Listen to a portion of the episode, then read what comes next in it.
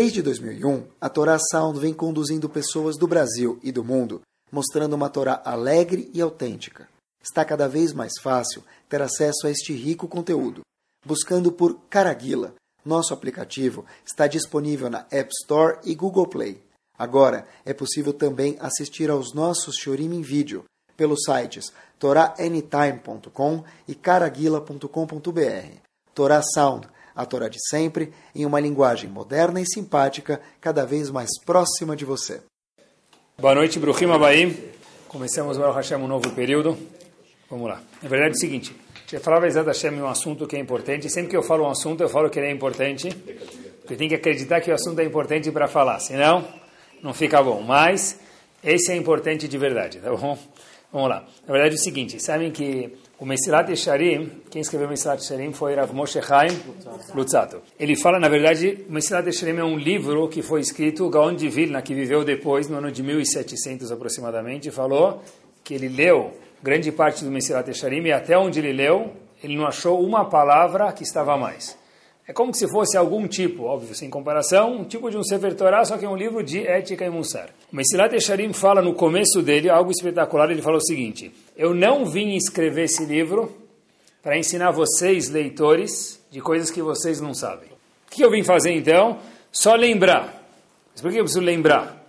A pessoa já sabe, não vem inovar nada. Ele falou que não. As coisas que a gente mais vive com elas, mais cotidianas, são as mais batidas e são as coisas que a gente menos presta atenção. Então, na verdade, o assunto talvez não seja, a ideia do assunto talvez não seja uma novidade, uma coisa que a gente nunca ouviu, mas eu acho que tem novidades do Bezerat mas se não tivesse novidade também valeria a introdução do Mesilat Yesharim. Quanto mais batido a gente fala no português é o assunto, menos a gente tende a prestar atenção. E lá vamos nós. É o seguinte, eu vi algo que é mais gostoso e mais doce do que o mel. Vou compartilhar com vocês. A gente sabe qual um dos nomes mais famosos em português?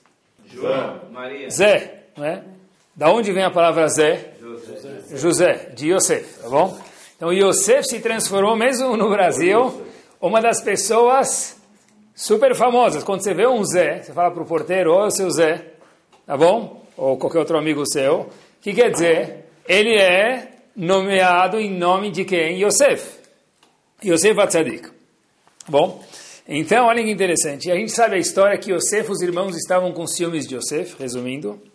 A gente fala de um pontinho pequeno. Por que eles estavam com ciúmes? Porque Yosef ganhou uma túnica, um manto, uma túnica, um roupão especial que ninguém mais ganhou. Mas parece coisa de criança isso. Yosef ganhou um manto que os outros não ganharam e por isso as doze tribos tão especiais ficaram com ciúmes. Parece brincadeira, mas já que a Torá falou que isso é verdade, então não é mais brincadeira, é sério. E daqui a Gmará aprende pra gente o seguinte, nunca diferencie entre um filho e outro. Se você deu para um filho uma chuteira da Nike, que vale X, procura para outro filho uma parecida. Não vai dar uma chuteira para o filho que uma fala inglês e a outra nem chuta a bola direito. Ah, mas meu filho não liga para isso. Se ele não liga para chuteira, então dá para ele outra coisa. Por quê? Porque não se pode diferenciar entre os filhos. Da onde a gente aprende isso, queridos? Do fato que Yosef ganhou uma túnica que os irmãos não ganharam. Quer dizer, Jacob deu para um filho mais do que deu para os outros. E o que aconteceu? Isso gerou com que Yosef fosse odiado pelos irmãos. Agora eu vou ler um passo para vocês e eu queria que vocês acompanhassem comigo. Vairu Echav, e viram os irmãos de Yosef, viram Yosef, que Otoava Vihem, que o pai dele gostava mais dele do que dos outros. Por quê? Porque ele ganhou de novo o quê? Um roupão a mais. Talvez, vamos traduzir para os nossos dias? Tá bom, vai um celular mais bonito do que os irmãos. Tá bom? Então, que Otoav Aviem Kolechav. Poxa vida, o nosso pai gosta mais dele, Yosef, do que de todos nós. Vai Otó, e ficaram com raiva dele. Agora, olha que está escrito, Veloy Achelu, eles não conseguiram mais ficar em paz com o irmão. Veloy Achelu, como se, traduz, como se terminaram em um passoco. Eles não conseguiam mais ficar em paz com o irmão. Como vocês finalizariam com ele em hebraico? Veloy achelu, ficar em paz, liot bechalom. Mas o passoco fala veloy achelu dabero le shalom. Falar para a paz. A tradução é ruim. Os irmãos detestaram Yosef porque ganhou uma túnica a mais. E por conseguinte, veloy achelu, eles não conseguiram dabero le shalom. Falar para a paz. Tem uma tradução, na verdade, não flui direito. Então eu fui procurar um pouquinho. E já que eu estava faz uh, talvez duas, três semanas atrás em Krakow, eu lembrei de Rav Yonatan Aibishitz. Rav Yonatan Aibishitz morou aonde? Na Cracóvia, 1700. E ele explica esse passo, que a tradução não está boa. Não conseguiram falar para a paz. O que quer dizer isso? Então, Rav Yonatan Aibishitz explica o passo da seguinte forma, queridos. Os irmãos não conseguiram falar com Yosef em prol da paz. Quer dizer, diz Rav Yonatan Aibishitz, havia uma possibilidade, por isso que a tradução está um pouco difícil, porque o pastor está querendo mostrar para a gente o seguinte: havia uma chance, uma possibilidade que os irmãos falassem com Yosef de uma forma aberta, e se tivesse uma comunicação agradável, teria o que? Shalom, paz. Naquele caso, os irmãos não estavam dispostos, não conseguiram falar para ter paz entre eles e Yosef. Mas era possível que o quê? Que os irmãos e Yosef conversassem em paz. Não aconteceu, mas era possível. E se isso tivesse acontecido, o que, que ia mudar na história? Ia mudar na história o seguinte: Yosef foi vendido e virou o quê? Escravo. Não chegarei no Egito. Mas isso é pouco, pessoal. Porque por o fato que Yosef foi vendido e, e os dez irmãos participaram da venda, houve, depois de centenas de anos, algo chamado Asará Harugei Malachut, que são os dez mártires. O que, que eles fizeram? Pessoas como Rabi Akiva morreram de forma trágica. Outros exemplos, Rabi Akiva talvez seja o mais famoso. Por quê? Porque os irmãos venderam Yosef. Mas não foi por causa disso, foi porque eles não conseguiram dar Berol e Shalom, porque não se conseguiram se comunicar, não conseguiram se relacionar. Porque diz, Rav Yonatan Aibishitz, que o pastor está dando uma dica para a gente, faltou o quê? Comunicação. Comunicação. Faltou diálogo. Tudo isso, diz ele, eu queria ler para vocês uma linha que ele escreve no comentário dele sobre o Humash. Veilo yachlu shevatim ledabero imo. Se as tribos conseguissem conversar, dialogar com Yosef, ayanase shalom benehem. Eles teriam o quê? Paz. Vezelo yachlu dabero lesham. Eles não conseguiram fazer isso aqui. Não conseguiram articular a comunicação, mas se eles conseguissem, a história inteira do mundo teria sido diferente. A história de Ben Israel, com certeza, teria sido diferente Rabbi Akiva teria tido um final diferente, e os outros nove gigantes de Talmidei Hamim que faleceram de uma forma trágica, faleceram em perdão às tribos que venderam Yosef. Tudo isso porque faltou comunicação. O diálogo teria mudado o curso da história. Olhem só como a Torá é espetacular. Só quando a gente traduz a Torá, não precisa, às vezes não precisa nem olhar os, os mefarshim, os comentaristas. Olhem que interessante. Qual foi o primeiro assassinato da história? Lembram disso? Cain e Hevel. Pessoal, o que, que antecedeu o primeiro assassinato da história, que entre parênteses, quando Caim foi matar Hevel, está escrito no Midrash, ele não sabia que podia se matar alguém. Ele começou a empurrar, bater, ele não sabia como que se matava alguém. Ah, eu sei, é fácil. É fácil porque você vive no século 21. Todo dia que você liga o rádio, você escuta que morreram tantas pessoas. Mas Caim e Hevel não sabiam que isso existia. O que, que antecedeu o fato? Por que, que Caim quis matar Hevel? Mas por que Cain ficou com raiva de Hevel? Ele teve inveja de o quê? Porque Cain falou, por que, que meu irmão trouxe um corban que foi aceito e o meu não? Tá certo? Isso foi o ato. Mas a Torá conta para a gente que teve outra coisa que antecedeu a morte. E teve uma coisa que a gente não presta atenção, eu acho, que foi isso que antecedeu o fato de Cain ter matado Hevel. Olhem que interessante. Diz a Torá, olhem o passo pessoal. Vayomer Cain el Hevel achiv. Logo antes de Caim matar Hevel, Caim falou com Hevel Ahiv, falou com o irmão. Vai rir, continua o passuco, Beyotam Basade, eles estavam no campo. Vai com Caim e Hevel Ahiv. E Caim levantou e matou o irmão. De novo, falou Caim para o seu irmão Hevel, e eles estavam no campo e Caim matou Hevel. Se qualquer professora de segunda série lesse uma redação de uma criança, a gente está falando do passuco da Torá, o que está faltando? O que está estranho no passuco? que, que eles falaram? O pastor fala o seguinte: Cain falou com Hevel, eles estavam no campo e Cain matou Hevel. Mas falaram o quê? O que, que eles falaram? A Torá pula, a Torá não conta para a gente isso. Interessante, só traduzindo a Torá, a gente vê que tem algo vago aqui, tem algo que precisa o quê? Vasculhar. O que, ele disse? O pessoal viu uma explicação espetacular. A Torá não conta para a gente o que Cain falou para Hevel. Sabe por quê? Porque não interessa. Porque o final do passo conta para a gente qual foi a consequência que Caio matou Hevel. Então, indiferente do que ele falou, a conversa não foi produtiva. Se a conversa não foi produtiva, Caio não conseguiu resolver com palavras, com comunicação. Por conseguinte, diz o Passuk, olhem que espetacular. Falou Cain para Hevel.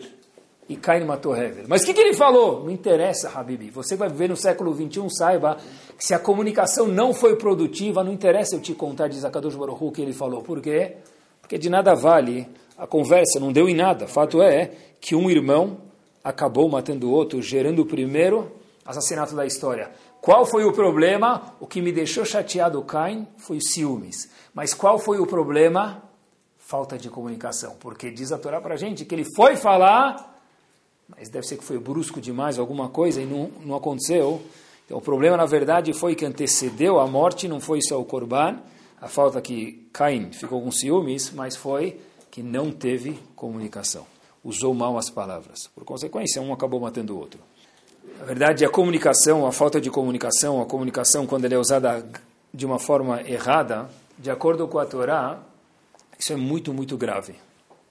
E óbvio, o contrário também. Quando a comunicação é usada de uma forma produtiva, ela é muito valorizada de acordo com a Torá. Uma coisa muito legal, como se fala palavra em hebraico? Milá, mem, yud, lamed rei. Se você pegar a palavra milá, com as mesmas letras, você forma a palavra Ya, Ha, Lom. Yud, Rei, Lamed, Mem, forma a palavra Milá. Yud, Rei, Lamed, Mem, forma a palavra Yahalom, diamante. Por quê? Porque uma palavra pode ser, como a gente mostrou os exemplos de Cain e Hevel, pode ser um assassinato, pode causar brigas, discussões, discórdia, ou a palavra milá, quer dizer palavra comunicação, bate-papo, troca de ideia pode ser o quê? E a halom pode ser um diamante. Depende de nós, pessoas que estamos com a palavra na boca antes de sair, como que nós usamos isso. Um passo adiante, eu vi uma observação, uma frase seguinte. A luz viaja mais rápido do que o som. Lembram disso da escola? A luz viaja mais rápido do que o som. Por isso, algumas pessoas parecem brilhantes até você ouvi-las falar. Espetacular. Já que a luz viaja mais rápido, você vê o cara parece, ó, oh, moça, olha que espetacular, que gente agradável. Até que ele ou ela abre a boca. Aí você já viu, fica longe porque não parece que tem muita coisa agradável que vai sair daí. Porque de verdade, a fala, se a gente for olhar, por que a fala é tão importante de acordo com a Torá? Porque a fala expressa o íntimo da pessoa. O que você está vendo de mim, o que eu vejo de vocês, o que nós vemos no espelho, quem é?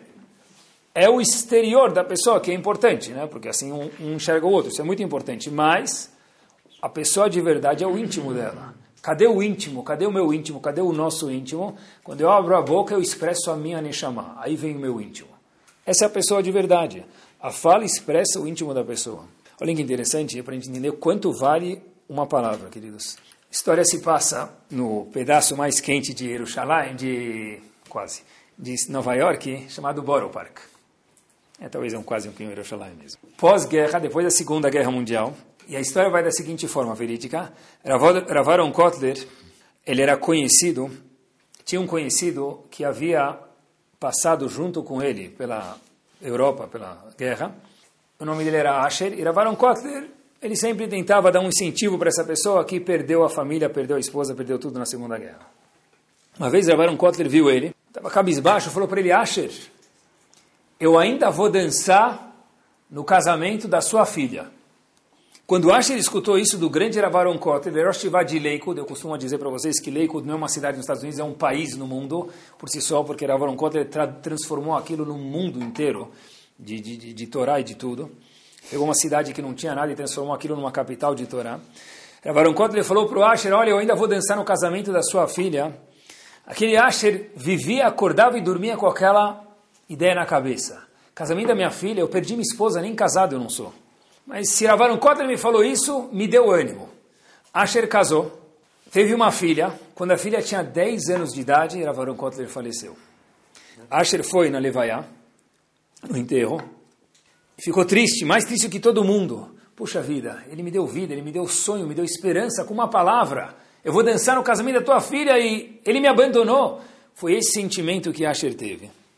Mas a filha cresceu e ele fez o casamento da filha dele em Brooklyn, perto onde ele morava. A igreja foi total, todo mundo que participava, via um homem que perdeu a família, casou de novo e teve uma única filha, todo mundo que participava, o chão estava dançando sozinho, não precisava de banda para todo mundo dançar, nem banda musical era necessária naquela ocasião. De repente, todo mundo estava dançando e começam a olhar para trás, porque chegou uma personalidade muito grande. Não era Ravaron Kotel, ele faleceu, tá bom? Chegou uma personalidade muito grande, todo mundo olha para trás e começa a ter um zum zum e a dança para, ficam poucas pessoas dançando, o próprio pai do noivo, da noiva vai ver quem chegou. Quem era? Rav Kotler. Rav Kotler foi o outro Rosh de Leikut, que tomou o lugar de seu pai, Ravaron Kotler. Asher nunca tinha visto ele. Asher, o pai da noiva, fala para Rav Schneur, Rav Schneur, olha, o senhor é uma personalidade, o que o senhor está fazendo no meu casamento? Quer dizer, Tfadal, né? Muito bem-vindo, mas o que o senhor está fazendo aqui? Pessoal, olhem o que é uma palavra, meus queridos. Meu pai, Ravaron Kotler, faleceu. E antes dele falecer, ele já estava muito doente. Ele deixou algumas instruções para mim e para a família. Uma das instruções que ele me deixou foi o seguinte: Schneur, meu filho, eu fiz uma promessa para um grande colega meu, e uma promessa tem que ser cumprida. Parece que eu não vou aguentar o casamento dessa menina. Mas eu queria que você fosse me representar para que você possa o quê? Cumprir a palavra, a promessa que você fez. Só olha enquanto que eu fiz. Olha enquanto vale a, a palavra do Yehudi. Na rua eles falam que o cheque de uma pessoa já não vale mais nada, quanto menos uma palavra.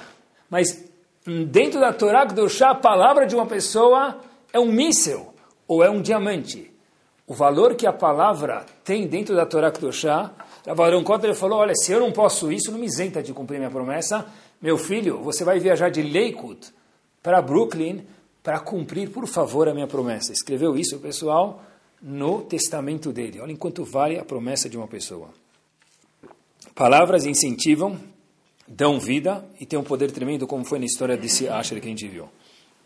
Mas tem outro lado também, tem outras facetas da comunicação da palavra. Depois, lembram que Miriam falou entre aspas, eu falo entre aspas, que foi um Lashonará muito suave, muito delicado, mas Hashem cobrou uma pessoa grande como Miriam, irmã de Moshe Rabbeinu, que ela falou mal do irmão dela, Moshe Rabbeinu.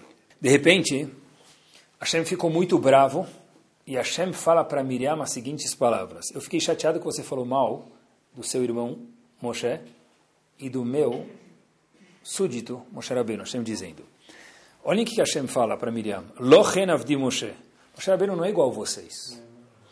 Bechol Beti Nemanu. Ele é uma pessoa fiel. Tá bom? O que, que faz de Moshe Rabbeinu ser uma pessoa fiel? Eu nunca entendi. Moshe Rabbeinu é uma pessoa fiel, assim Hashem falou. O que, que faz ele ser uma pessoa fiel? Hashem escolheu o atributo que me deixou incomodado, que você falou mal de Moshe Rabbeinu é porque ele é Yudi, mas ele é fiel. Quer dizer, ele é fiel? Ele é fiel para o povo. Pode ser. Olha que interessante. O Rosh de Volozhin, lembrei dele também na viagem, faz poucas semanas estava em Varsóvia. Chaim, o Netziv de Volozhin, tem um perush sobre o Humash. Ele explica para a gente que a palavra Neyman, porque eu lembrei dele na Varsóvia. Ele faleceu em 1893 em Varsóvia. No cemitério da Varsóvia, quase sempre da Marcha da Vida, aterrizam, já em Varsóvia, direto para lá. Está enterrado o Netziv de Volozhin, grudado do lado com o Rav Chaim Brisk. Dois gigantes. Tem um cemitério na Varsóvia? Tem. Um pouco destruído, um pouco conservado. Mas o Netziv de Volozhin, que ele nos explica na Naftali Tzvi Yehuda Berlin. Ele explica, o que quer dizer que Moshe Rabbeinu era era fiel? Ele diz o seguinte, o que, que fez de Moshe Rabbeinu ser fiel? Ele fala algo interessantíssimo e tem a ver com comunicação, eu acho. Ele fala, Uaya Yodea Beshema Meforash. Moshe Rabbeinu sabia o nome de 42 letras de Akadosh Baruch Hu. Hashem tem muitos nomes, um dos nomes de Hashem tem 42 letras que nós não conhecemos. O que, que, tem esse nome? Shebon Ivreu Shamaim Vaaretz. Diz o Netiv que Hashem criou o céu e a terra com, essa, com esse nome. E o que, que faz Moshe Rabbeinu ser fiel? Por que Hashem escolheu esse atributo? Fiquei chateado que ele era fiel e vocês falaram mal dele. Por que fiel? O que ele tem de fiel? Arbemunat levavó enose meuma. Moshe Rabbeinu tem um nome de Hashem no bolso, nunca usou quando Hashem não quis. Quando, Hashem, quando Moshe Rabbeinu usou esse nome de Hashem, quem sabe, quando haviam dois, havia um egípcio, lembra no Egito? Ele matou um egípcio que estava egípcio que estava matando um Yehudi, usou o Shema Meforash. Hashem permitiu. Moshe Rabbeinu tinha a chave do cofre Tinha o cheque assinado, mas nunca preencheu nenhum valor. Quer dizer, a Kadosh Baruch Hu usa a palavra Neeman, fiel, a uma pessoa que tem o poder de assinar um cheque e não precisar nem depois talvez prestar contas, não vai ter acontecer nada com ele. E assim, se essa não é a vontade do dono, eu não vou fazê-lo. Moshe Rabbeinu tinha o nome de 42 letras de Akadosh Baruch Hu, capaz de fazer milagres de imediato. Moshe Rabbeinu nunca usou isso, quando Hashem não pediu. O que, que faz Moshe Rabbeinu ser Neeman? O fato de eu saber algo e não passar isso adiante. Se o dono não quer, não posso usar. Eu tenho chave do cofre, mas eu não uso. Isso é Neeman, isso é ser fiel. O que, que tem a ver isso com comunicação? O que, que tem a ver isso com uma casa? Quando alguém casa, qual a que se dá para a pessoa? Fora o Mazaltov. Shetivne, que você consiga construir, mesmo que não é pedreiro, mesmo que não é engenheiro, mesmo que não é construtor. Bait, difícil trabalho, hein? Bait Neeman Beisrael. Você consiga construir uma casa fiel. O que é casa fiel? Sempre se fala de casamento, se fala de Shalom Bait. Paz. Por que não se fala? Se diz construir uma casa de Shalom, de paz. Por que Neeman? Por que fiel? Acho que essa é a resposta. Porque se a palavra Neeman para Kadosh Baruch quer dizer uma pessoa que sabe alguma coisa do outro e não usa contra a vontade do outro, esse é o maior segredo para Shalom Bait. Ou um dos, com certeza. Eu sei que meu sócio não gosta de tal coisa. Eu sei. Uma fraqueza que ele tem, como eu também tenho fraquezas. Eu não passo isso adiante. Eu sou Neeman. Porque tem coisas que um sócio sabe que a rua não precisa saber. Eu sei que tem segredos de investimento do meu sócio, do meu. Eu não passo isso adiante, porque são coisas minhas. Se ele ganhou, todo mundo precisa saber. Ele me contou porque eu sou sócio dele na cidade inteira, não precisa saber quanto que ele lucrou a semana passada, ou o mês passado, ou no semestre passado. Isso é ser uma pessoa Neman, uma pessoa que sabe alguma coisa e não passa isso adiante. Numa casa, Bait Neman, é isso. Todo, todo marido, depois de casado alguns anos, tem que saber, pelo menos, tem que fazer um trabalho, de saber o que a mulher gosta, e a mulher tem que saber o que o marido gosta e deixa de gostar. Fisicamente, emocionalmente, financeiramente. Tem que saber. Isso incomoda meu marido, essa comida ele gosta, essa comida ele não gosta. Essa decoração ele gosta, essa decoração ele não gosta. Essa, essa flor minha esposa gosta e daí por diante. Tem outras coisas, tá bom? Mas, vocês levam um exemplo adiante. Ser uma pessoa neeman quer dizer o seguinte, usar as informações que eu tenho do meu cônjuge em prol do nosso casamento. Isso é ser bait neeman. Porque todo mundo sabe o que incomoda o outro. E olhem que interessante. Quando se fala de Shalom Bait, e que tem a ver com comunicação, eu vi uma vez uma explicação, sabe o que está escrito? Está escrito na Torá, Lo que Korach va'adato. Que as pessoas não pode ser igual Korach e o grupo dele. Afraim Bris, que explica de uma forma alegórica, não é o chato, mas certeza que é verdade, Lo que Korach va'adato. Nunca mais vai ter uma discussão igual Korach e, e, e o grupo contra Moshe Rabbeinu. Que, que tem, qual a peculiaridade de Korach? A, escutem isso com quatro ouvidos. A única argumentação, discussão que houve no mundo, na história, que tinha uma pessoa que estava 100% errada e outro 100% certo, era Korach versus Moshe Rabbeinu. Daí para frente, nenhuma argumentação no mundo, nunca mais, vai ter alguém 100% certo e alguém 100% errado.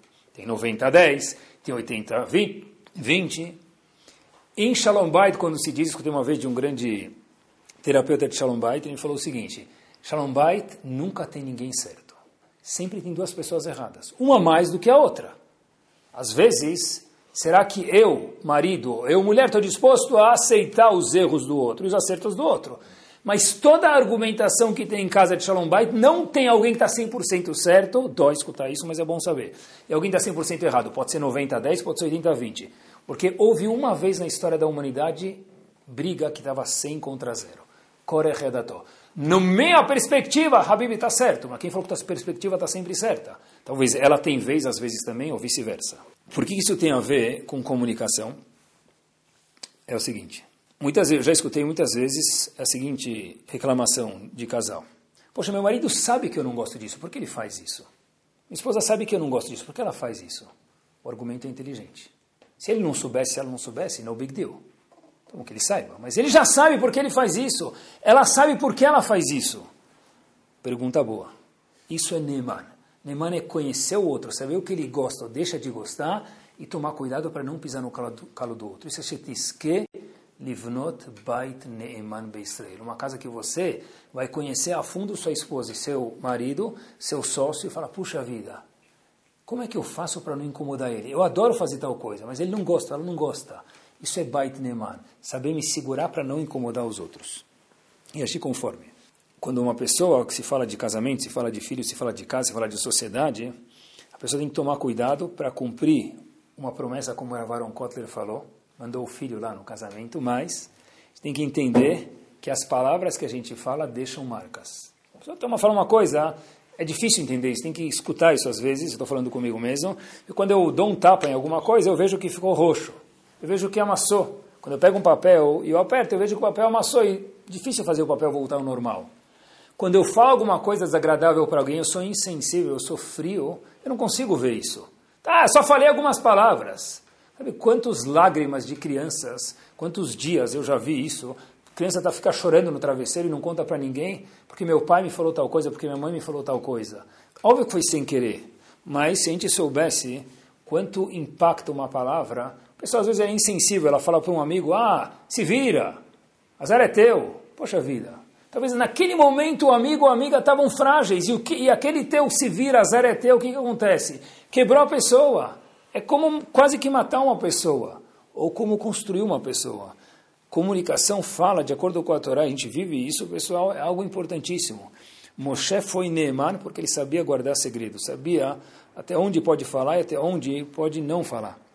Sabem que em Alachot Lashonará, talvez tenha uma Alahá que não é tão famosa, quando alguém me conta alguma coisa, mesmo que ele não falou que, que é um segredo, mas é uma coisa particular.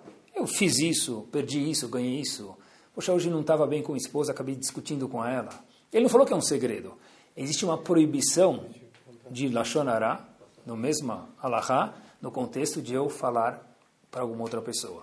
Mas ele não me falou para não me contar. Tá certo, mas se ele te contou a cor da meia dele, ele não precisa te falar não conta para ninguém, porque é uma coisa pessoal minha, ninguém precisa saber disso passar isso para frente é uma proibição de Lashonará. Por quê?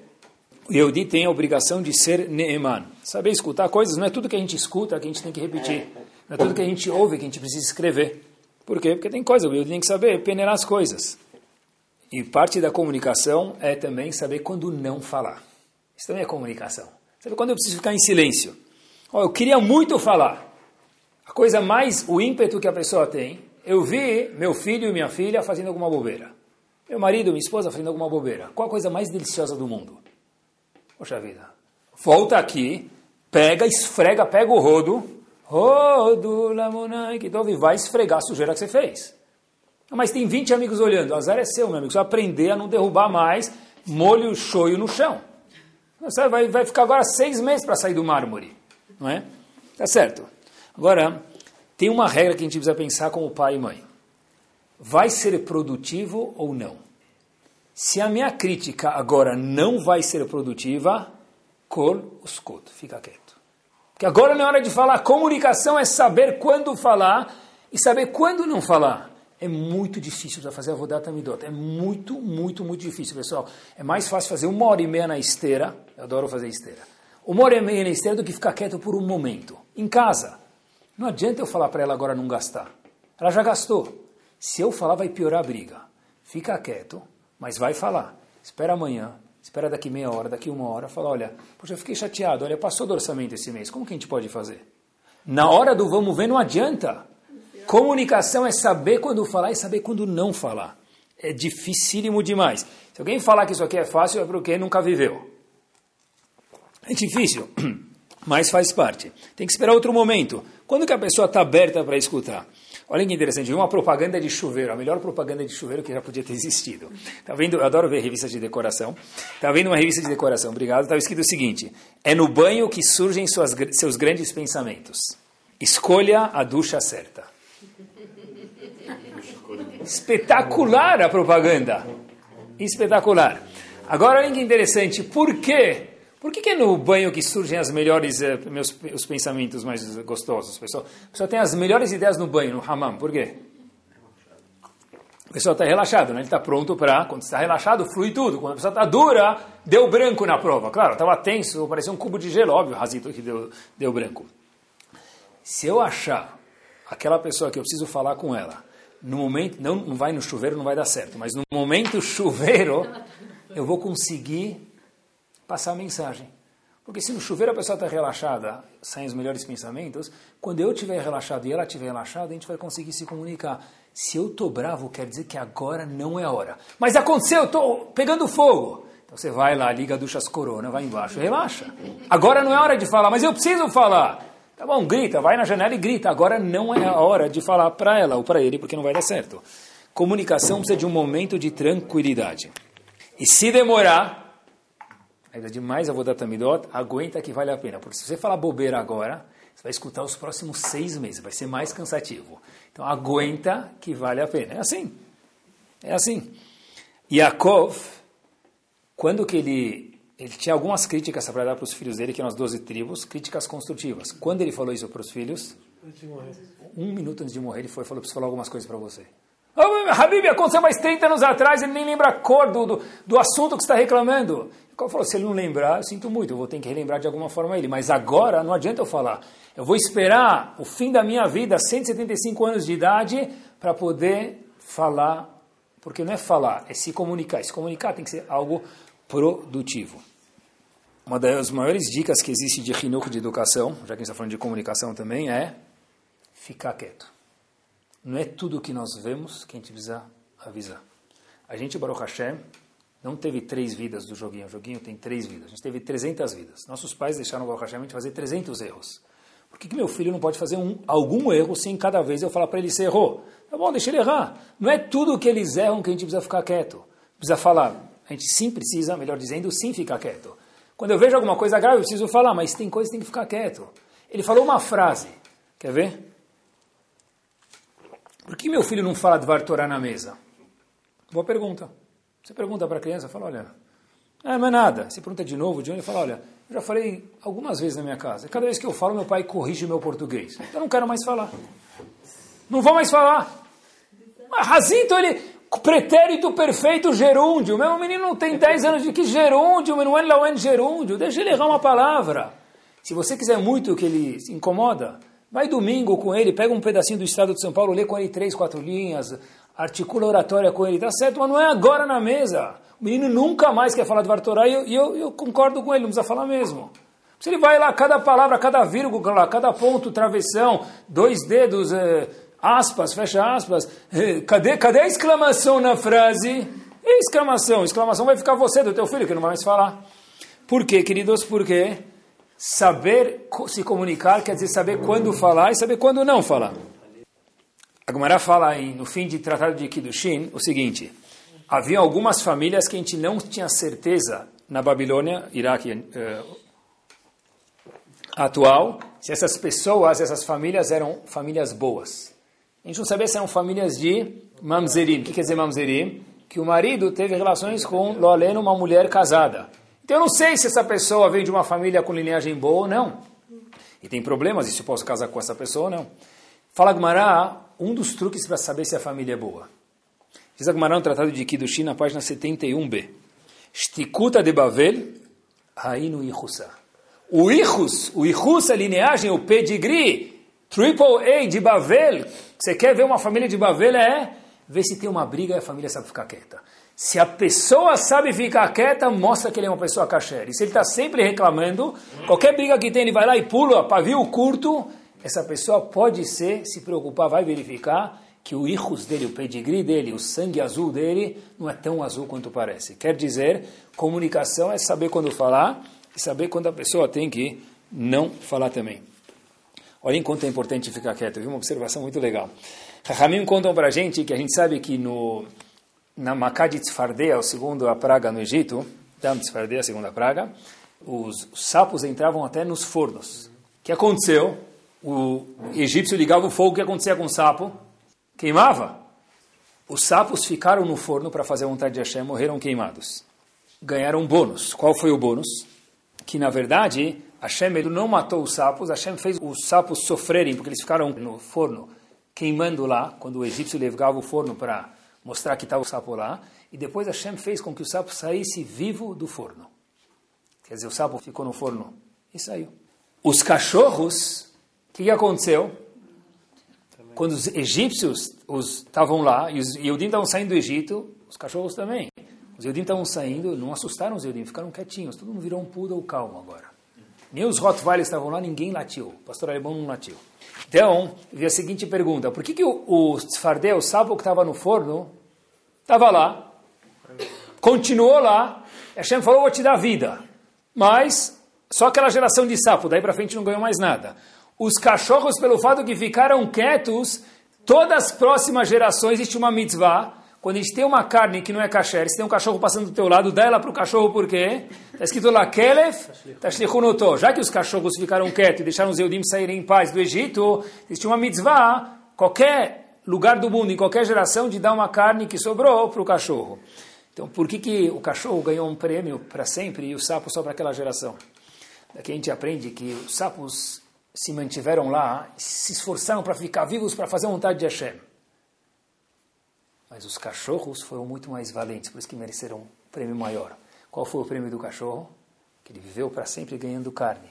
Por quê? Porque ele soube ficar quieto. O sapo ficou lá dentro para fazer a vontade de Hashem, mas não ficou quieto, continuou fazendo o barulho dele. O cachorro ficou quieto. Ficar quieto às vezes é mais difícil do que colocar a mão no fogo. Por quê? O sapo colocou a mão no fogo e não ganhou um presente no futuro. O cachorro ficou quieto e ganhou presente no futuro. Por quê? Ficar quieto é difícil mas é valioso. Se o shiur servir para uma vez ficar quieto quando preciso, estou falando comigo mesmo, já valeu o shiur. Outra história com Avaron Kotter. Serviram uma vez café com leite para Avaron Kotter. Olha o que quer dizer ficar quieto. Famoso Nes, só que não era em Israel, então é café com leite mesmo. O aluno toda vez de manhã trazia um café com leite para Avaron Kotter. Só que esse dia ele trouxe o café com leite, ele volta e o café com leite está na mesa intacto. A fumaça já não está mais saindo, o café esfriou. E o aluno fala para o Avron Kotler, ah, o senhor todo dia toma de café da manhã um copo de café com leite. Estou preocupado com o senhor, o senhor está de idade, hoje o senhor não tomou. O que aconteceu? O Kotler falou para ele o seguinte, olha querido, estou preocupado, estou jejuando hoje. Ele falou, por quê? Porque tem um menino que estuda perto da nossa estivá e eu conheço ele bem, mas não tão bem. E eu sei que estavam falando, um zum zum zum, que vão me ligar perguntar sobre Shidur sobre esse menino informações, se ele é um bom parceiro para essa menina ou não. Falar bem dele eu não posso, porque tem algumas coisas que me incomodam. Eu não posso mentir, é proibido. Não posso prejudicar a menina. Por outro lado, falar mal eu também não posso, porque eu não conheço ele tão bem. Então, eu estou jejuando para que o telefone não toque. Eles liguem para outra pessoa e peçam informações mais precisas para que Deus me livre, eu não venha nem falar mentira, e por outro lado, nem sem querer venha ou por querer falar Lashonará. Pessoal, isso é ficar em silêncio. Agora, quando ele falou, eu vou jejuar para que não me liguem. Quer dizer, quando alguém te liga a perguntar uma informação sobre alguém, não é nem shidur, é papo furado. E quando a gente fala de comunicação, entre parênteses, eu ia falar disso no começo do show, me permitam, pode ser comunicação escrita, tá? porque a gente nem fala mais com a boca, já é tudo escrito no celular. Isso também é comunicação, mas quando alguém te manda alguma mensagem, você viu o que aconteceu com ela? Faz não visto, finge que não viu. E se o WhatsApp acusar ficar azulzinho porque você viu, não responde. Aqui pode ser mal educado. Fala, não vi, não quero saber, estou ocupado agora, amanhã eu te passo a receita do bolo. Pede a receita do bolo, muda de assunto. Por quê? Ravaram Kotler jejuou para talvez não escorregar. Isso é comunicação, é cuidar da boca. Quando a gente fala de falar, escutar, os nossos filhos levam o que a gente fala à risca. E tem um impacto muito maior do que a gente imagina. Outro dia eu fui num, num médico, e ele sabe que eu dou shiur. Ele me contou faz quatro anos essa história. Eu falei, muito obrigado, algum dia eu vou usar, não sei quando. Eu vou guardar na minha cartola e algum dia eu vou usar. E está aqui hoje, pessoal. História verídica. Faz quatro anos. Ele contou a seguinte história. Uma vez, ele falou para o filho dele a seguinte informação. Olha, filho, melhor você já ir no banheiro. Vai no banheiro, faz necessidade. o filho falou, por quê, pai? Ele falou, olha, sabe que se você não vai no banheiro quando precisa, você é capaz de explodir, é perigoso, a pessoa pode explodir. Aí o menino foi correndo no banheiro. Esse menino, meses depois, o pai não sabia por quê, ia a cada tantos poucos momentos no banheiro. E o pai não sabia por quê, foi na psicóloga, etc e tal, e resolveram a parada o menino estava com medo de explodir. Cada poucos momentos ele saía da quitá, saía da classe, ia no banheiro e voltava. Cada poucos momentos ele acordava à noite ia no banheiro. Por quê? Demorou meses para a psicóloga descobrir que o quê? Que meu pai falou que ele ia explodir, estou com medo de explodir. Para isso não acontecer, então eu vou no banheiro cada tantos momentos. Daqui eu aprendi a lição. Quando a gente fala alguma coisa para os nossos filhos, um elogio, fala, você é brilhante. Mostra porque ele é brilhante. Ah, é bobeira, mãe. Mesmo que ele falou bobeira, o diamante, a medalha está dentro dele. Quando nós falamos para o nosso filho, você é um incapaz, porque você nunca estuda para a prova, ficou incapaz lá. Quando a professora falar para ele, a coordenadora falar para ele, quem for, errado, mas falou, você é um incapaz, eu falei, é verdade, minha mãe sempre fala isso. Minha mãe já me falou isso algumas vezes. O que nós falamos para o nosso filho, para o nosso marido, para a nossa esposa, no fundo, eles falam, eu não me incomodo mais com o que você fala para mim, eu já estou vacinada, eu já estou vacinado. Mentira, porque a coisa mais importante é a palavra que um marido fala para a esposa dele e um filho para um pai e vice-versa. A boca da pessoa tem um poder magno. A história se passa Erev Pesach, e quem já foi para Israel, ou já morou em Israel, nunca morou em Israel, mas sabe que a vida em Israel sem a nossa famosa ajudante diarista ou semanista, o que for, semanária, o que for, é muito diferente. Imagine Erev Pesach em Israel sem a Dona Maria. A mãe arrumou a casa, né? tem gente que em vez de fazer Bedikat Hametz, ele faz limpeza geral do ano inteiro em Pesach, não é? Descobre tudo que, que tinha lá. Tá bom. Então a mãe foi fazer aquela famosa limpeza de Pesach, imaginem sem, sem ajuda, só que pelo menos que não atrapalhe. O pequeno Moshe, de repente, Erev Pesach, está passeando com um bisli pela casa. Né? Então, obviamente, obviamente, não, era bisli não esse, boa observação, esse bisli não era kasher. Ou pelo menos acharam que não era kasher o bisli. E de repente, o marido, o marido fala para a criança, poxa vida, olha o que você faz. Tua mãe está limpando, você, você não consegue né? Sujar a casa inteira tudo de novo? Tá bom? E de repente, o marido fala uma, duas, três críticas para o filho, e a mãe fala, por favor, para, vai. E a mãe fala para o filho, para o marido o seguinte, olha, puxa, se é assim, será que a Hashem vai dar mais filhos para a gente? E continua o dia a dia dela.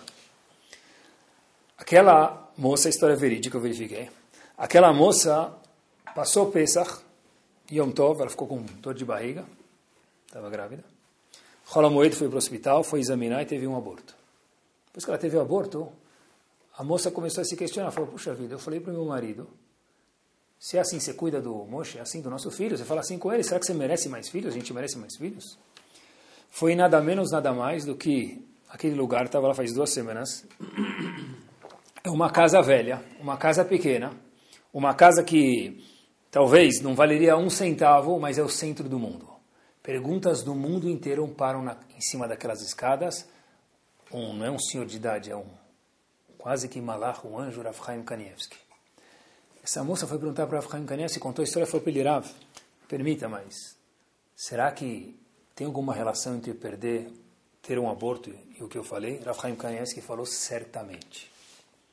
Esse homem não falou uma palavra a mais. Se ele falou, é porque certamente palavras medidas. Então ela perguntou para ele, Rav, o que eu devo fazer? Ele falou para ela o seguinte, olha, receba sobre si de cuidar mais da boca dentro da sua casa. Você e seu marido. Cuida do que vocês falam. Em casa, as paredes têm ouvidos, a casa de Baruch escuta também. Não foi nove meses depois, não vou mentir para vocês, mas um mês depois, as mulheres ouviram falar que na Brahá, teve gêmeos.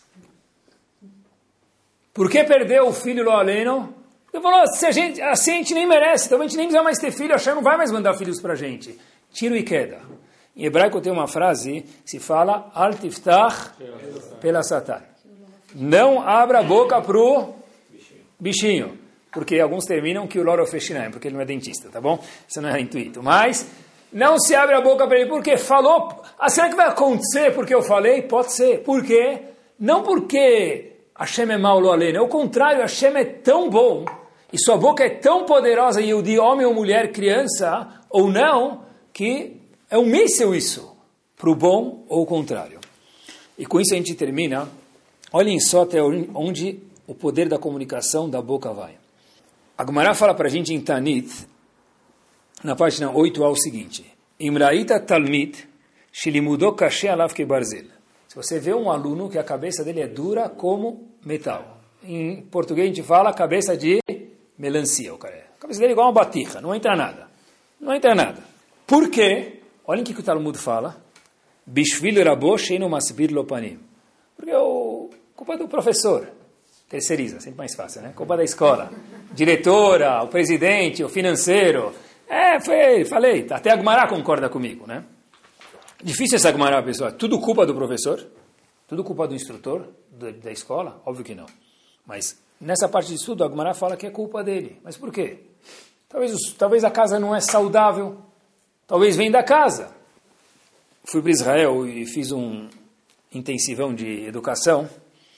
E um dos shiurim que eu aprendi é o seguinte. Explicação desse, dessa passagem, olha que bomba.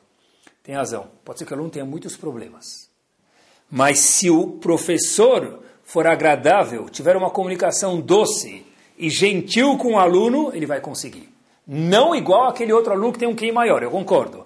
Mas se a cabeça do aluno é dura e ele não consegue aprender, é porque não foi um gentil com o aluno. Não quer dizer que é tudo culpa do professor, mas a chave de conseguir responder, ajudar o menino a ir para frente é sua professor, sua pai que é professor, sua mãe que é professora, sua professor que também é o professor na classe. Por quê? Porque com um sorriso, com uma boa comunicação, você coloca o aluno para frente, com um elogio você faz ele lançar, subir. Por quê?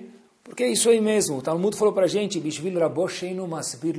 Não é sua culpa, mas a chave da solução, a solução está dentro de quem? Da pessoa. A maior prova do mundo, último minuto, que a palavra do homem é uma bomba, é a maior, a coisa que mais muda a vida da pessoa, qual que é? Óbvio que para o bem. Mas a coisa que mais muda a vida do homem e da mulher, qual que é? Casamento. Como tudo começou? Areyat mekudeshet li. Pronto, se for essas quatro palavras, sua vida mudou e dela também. Óbvio que para o melhor. Olha o poder da fala da pessoa. Olha o poder da sua palavra. Se agora que é verão no Brasil, ou em Israel, que a gente reza igual, a gente fala veten bracha na. Se você, na fala veten tal o matar, em vez de falar que Hashem mãe de orvalho, que Hashem mãe de chuva, tem que rezar a inteira de novo por uma palavra que você fala a palavra chuva em vez de orvalho. Por quê? Porque a sua palavra Yehudi, alahá, homem ou mulher, vale muito. Sabem que tem no rádio, não sei se tem no Brasil isso, mas uh, em Israel tem isso, tem algo que chama, em Estados Unidos também, Seven Seconds Button. É o botão dos sete segundos. Depois que o radialista fala alguma coisa, ele tem sete segundos para se retrair. Ele aperta o botão. Tudo que ele falou tem sete segundos do que a gente ouve, do que ele falou até a gente ouvir. Por que isso mesmo que é ao vivo? Para que se ele falar alguma bobeira, ele pode voltar. Que bom seria se a nossa vida tivesse o botão dos sete segundos. Falei isso para o marido, para o meu filho, para minha esposa. Meus queridos, esse botão, o iPhone 6 ainda não inventou o botão dos 7 segundos. Seria espetacular, mas com toda a tecnologia ainda não inventaram. Mas tem um outro botão que a Kadosh Baruch inventou para a gente, chamado cérebro. Dá para apertar aqui, e se a gente pensasse um pouquinho mais, o Bezat Hashem, falando comigo mesmo, pensar um pouquinho mais antes de falar, quanto encorajador a gente pode ser para nossa família, quanto encorajador a gente pode ser para o nosso marido, para nossa esposa, para o nosso sócio e vice-versa. Isso que é Shetivne Bait Neman. Neman é uma, uma, uma casa que o quê? Que cresce. Mas por que justo essa brahá, como a gente mencionou? Porque Neman é saber as fraquezas dos outros, como o Sharabino foi Neman, e não contar isso para frente, não passar um segredo. E sim, brilhar, fazer ilustrar os elogios e os dons que todos nós temos. Amém. Torá Sound, desde 2001, aproximando a Torá dos Yehudim e de você.